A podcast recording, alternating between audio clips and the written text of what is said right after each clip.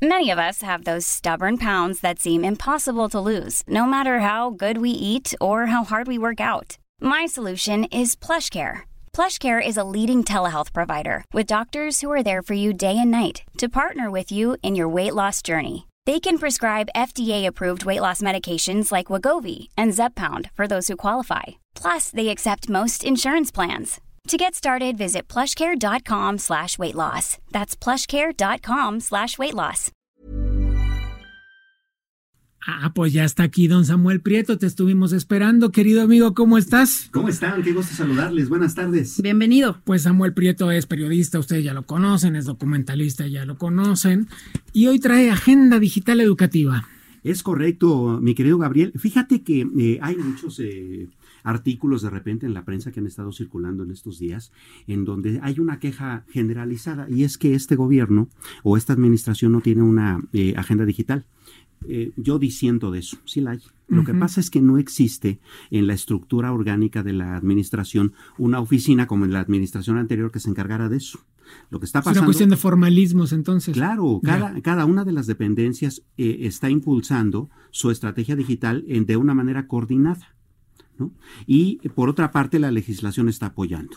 Te cuento de la, eh, de, la como tú bien lo comentaste, de la Agenda Digital Educativa. Resulta que esta agenda está en la ley. Y está en la Ley General de Educación que acaba de ser publicada en el Diario Oficial de la Federación apenas el 30 de septiembre. Exacto, en la contrarreforma, digamos, en la actualización, pues. Exactamente. Y bueno, ¿qué dice esta, qué dice esta em, eh, agenda digital? Bueno, básicamente no está en la ley. Lo que dice la ley es hay que establecerla. ¿no? Pero eh, entonces vienen los siguientes eh, comentarios, ¿no? A ver, no tenemos a veces ni siquiera aulas terminadas, no tenemos sí, tienen un punto los que dicen ¿no? Bueno, energía eléctrica. No hay energía eléctrica. Entonces, ¿cómo le hacemos para tener una estrategia digital? El punto es que en realidad casi nunca estamos como muy de acuerdo sobre qué debería pasar al respecto. ¿Y cuál es una, y qué es una estrategia digital? Educación digital, ¿no? Claro. Claro. Eh, te lo voy a poner desde esta perspectiva. Bueno, para empezar, la ley establece que debe haber dos, digamos, finalidades fundamentales de esta agenda. La primera es, por supuesto, generar las habilidades de comunicación y de y, habilidades digitales primero para los docentes y, por supuesto, después para los alumnos. Y la segunda cuestión es justamente la cobertura, ¿no? ¿Cómo andamos? Digo, porque hay que partir de una base, ¿no? Eh, en el sistema educativo nacional, en cuanto a educación básica, las escuelas primarias, las, eh, los kinders y eso que son públicos, tenemos 136.475 eh, escuelas en, en todo el país. ¿no? De ellas, el 54.3% nada más, o sea, un poquito más de la mitad tienen computadores. O sea, como 60 mil. Más o menos, pero... No, 60 mil no las tienen, digamos. No las tienen. Sí pero ahora resulta que 37.7% nada más tienen Internet. O sea, hay muchas que tienen computadoras, pero no Internet, ni conectividad. Solo 37% de las escuelas de educación básica tienen Internet. Así es. Pues ahí tenemos un camino enorme por recorrer. Enorme por recorrer. Y, eh, por ejemplo, en educación superior no estamos tan mal, aunque bueno, son 136 mil de educación básica y solo son 21 mil 10 escuelas de educación media superior. Se entiende, ¿no? Sí. Este, Ahora, el 68.8% de esas escuelas de educación media superior sí tienen computadoras, pero solo la mitad, es decir, el 50.3%, tienen conexión a Internet. Entonces, el trabajo es bastante arduo y eh, como en todo inicio, ha estado pasando que hay primero que limpiar la casa para poder entonces empezar a construir, ¿no? Entonces, en el presupuesto de 2018 resulta que había 100 millones de pesos para este programa de Aprende 2.0, ¿no? Que fue muy eh, multicitado cuando se empezó a dar toda esta estrategia de redes inicial. Y eh, con ese presupuesto se atendían a más de 242 mil alumnos con 8.607 profesores. Bueno, eso pasó en 2018. Para 2019 el bajón fue fuertísimo.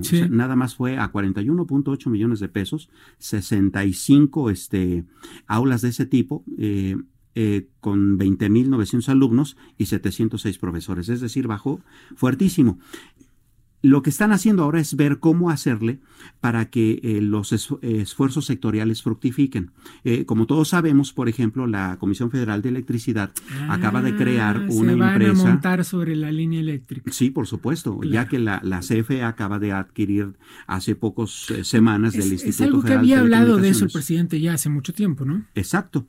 Entonces, si se va a crear esta red, Todavía tenemos algunos eh, cuestionamientos sobre pues, qué tan eficaz va a ser considerando que la fibra óptica de esa red no es homogénea, pero no es nada que no se pueda, digamos, eh, salvar con una serie de ingenierías y una serie de, de, cuestiones y También suena a que lo que sea será muchísimo más que lo que hay. Por supuesto. Y es más, la Subsecretaría de Comunicaciones y Desarrollo Tecnológico de la SCT, esto ya no es la SEP, porque hay que sectorizar todo, eh, también acaba de publicar el 1 de octubre pasado su eh, plan de cobertura social y es justamente llevar Internet a todos los lugares donde no los hay. El 70, 75 millones de mexicanos tenemos acceso a Internet. Significa que al menos 50 millones no se ve padre. Pero hablando de áreas geográficas, la cosa está más complicada porque esos 75 millones estamos reunidos en, las ciudades. Exacto. ¿no? Entonces, en términos geográficos, solamente el 25% del país está, está conectado. Cubierto. Así es. la cifra está invertida totalmente. 75% no de la superficie del país no tiene acceso. Así es. Entonces, esos 55 millones, en buena parte, pues están en zonas rurales, allá en la sierra, en, en la ranchería, en la zona rural en donde llevar eh, esa infraestructura es mucho más caro y para comercialmente no es rentable porque no, no tiendes una línea de fibra óptica o, o mandas una señal de satélite para que te suscriban pues 20 personas, ¿no? Entonces ese es el propósito de la empresa de CFE. Eh, suena, que, suena a un proyecto efectivo, Samuel. Lo es. Fíjate, el plan para 2019 de este plan de cobertura social de la subsecretaría dice que hay 1.115 municipios que se encuentran en 24 estados que o están en muy alta marginación o tienen un muy alto grado de rezago social. Y hay 22.621 localidades dentro de las zonas eh, urbanas. Bueno, su, su, propósito, veamos, veamos si, se, si es posible lograrlo, pero el propósito es que todo esto quede cubierto este año. Si logran eso. Pero a ver, a ver, para que este año termine faltan tres meses, dos y medio si me apuras. Claro, ¿no? Este, por supuesto, también tenemos que ser realistas un poco en el asunto de que esta, eh, eh, esta cuestión seguramente se va a ampliar tal vez a uno o dos años más, ¿no? Pero viéndolo desde el punto de vista de la infraestructura de educación, eh, eh, ¿qué te parece que, por ejemplo, hay el proyecto de crear 100 universidades, ¿no? este, pues justamente para estas personas. Bueno, a lo mejor el proceso hasta puede ser más ambicioso, porque ¿qué tal si no nada más tenemos 100 universidades físicas? ¿Qué tal si los 34.1 millones de hogares que existen en este país, en donde vivimos 125 millones de personas, se vuelven un aula virtual? Bueno, existe ya en muchas partes del mundo, ¿no? Así es, y entonces nos ahorramos mucha logística, ¿no? Una pregunta, Samuel. ¿Cómo vencer la barrera de la capacitación de los maestros? Porque en este, en este hmm. tema de educación digital estará la infraestructura, pero ¿qué pasa con la capacitación? Ese es un gran problema, pero eh, tenemos que empezar de lo que tenemos. Y fíjate, eh, tú recordarás que en administraciones anteriores se eh, crearon infraestructuras como México Conectado, que fue muy eficaz, ¿no? Y las aulas, estas Aprende 2.0, que pueden servir eh, como centros de capacitación inicial para los propios profesores, ¿no? Porque seguramente la inquietud, y es, eh, es una que tú, que tú marcas con mucha claridad, es, bueno, a un profesor de una ciudad lo capacitas rapidito, pero ¿cómo haces bajar al que está en la sierra, no? Sí, bueno, y también tenía que ver con esta cosa que plantea Adriana todo el tiempo. Evaluamos a los maestros, pero capacitamos a los maestros. Exacto, ¿no? Entonces, este, este tipo de eh, infraestructuras que ya tenemos pueden servir como punto de partida para ir desarrollando esa infraestructura y de la mano de ello la capacitación de los docentes primero para después llegar a los, a, los alumnos. ¿no? Después de todo, tal vez construir una, un aula sale más caro que comprarte una computadora y esa puede ser una gran ventaja que se puede utilizar. Claro. Es, es, una, es una maravilla por un lado, pero hay un trabajo importante que hacer sobre el otro. Eh, y además hay una cosa más que tenemos que tener en cuenta, la inversión que implica. Sí, por supuesto, que es bastante, ¿no?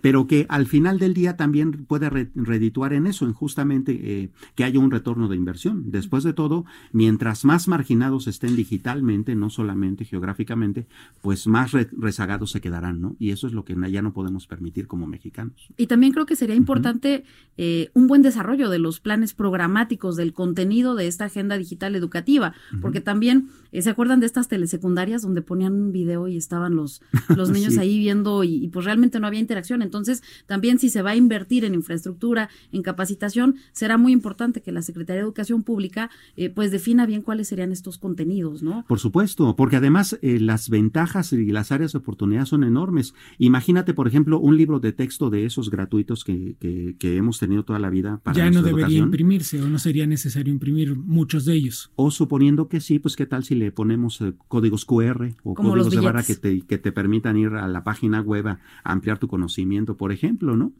O sea, eh, el mundo de posibilidades es muy amplio y eso es justamente lo que eh, el enfoque que tiene esta agenda digital educativa. Bueno, probablemente también con esto logremos revertir un poco. La prueba PISA es aquella prueba que mide de manera internacional este, la eficiencia de los alumnos en las distintas materias. Nosotros no salimos muy bien liberados, que Casi nunca. Esa es la verdad, casi nunca. Y en algunas cosas en temas preocupantes como lectoescritura. Matemáticas. O matemáticas. Aunque tenemos nuestro niño genios que yo digo que soy su fan. pero, pero el punto es que quizás esto nos ayude a achicar esa brecha. Sí, por supuesto.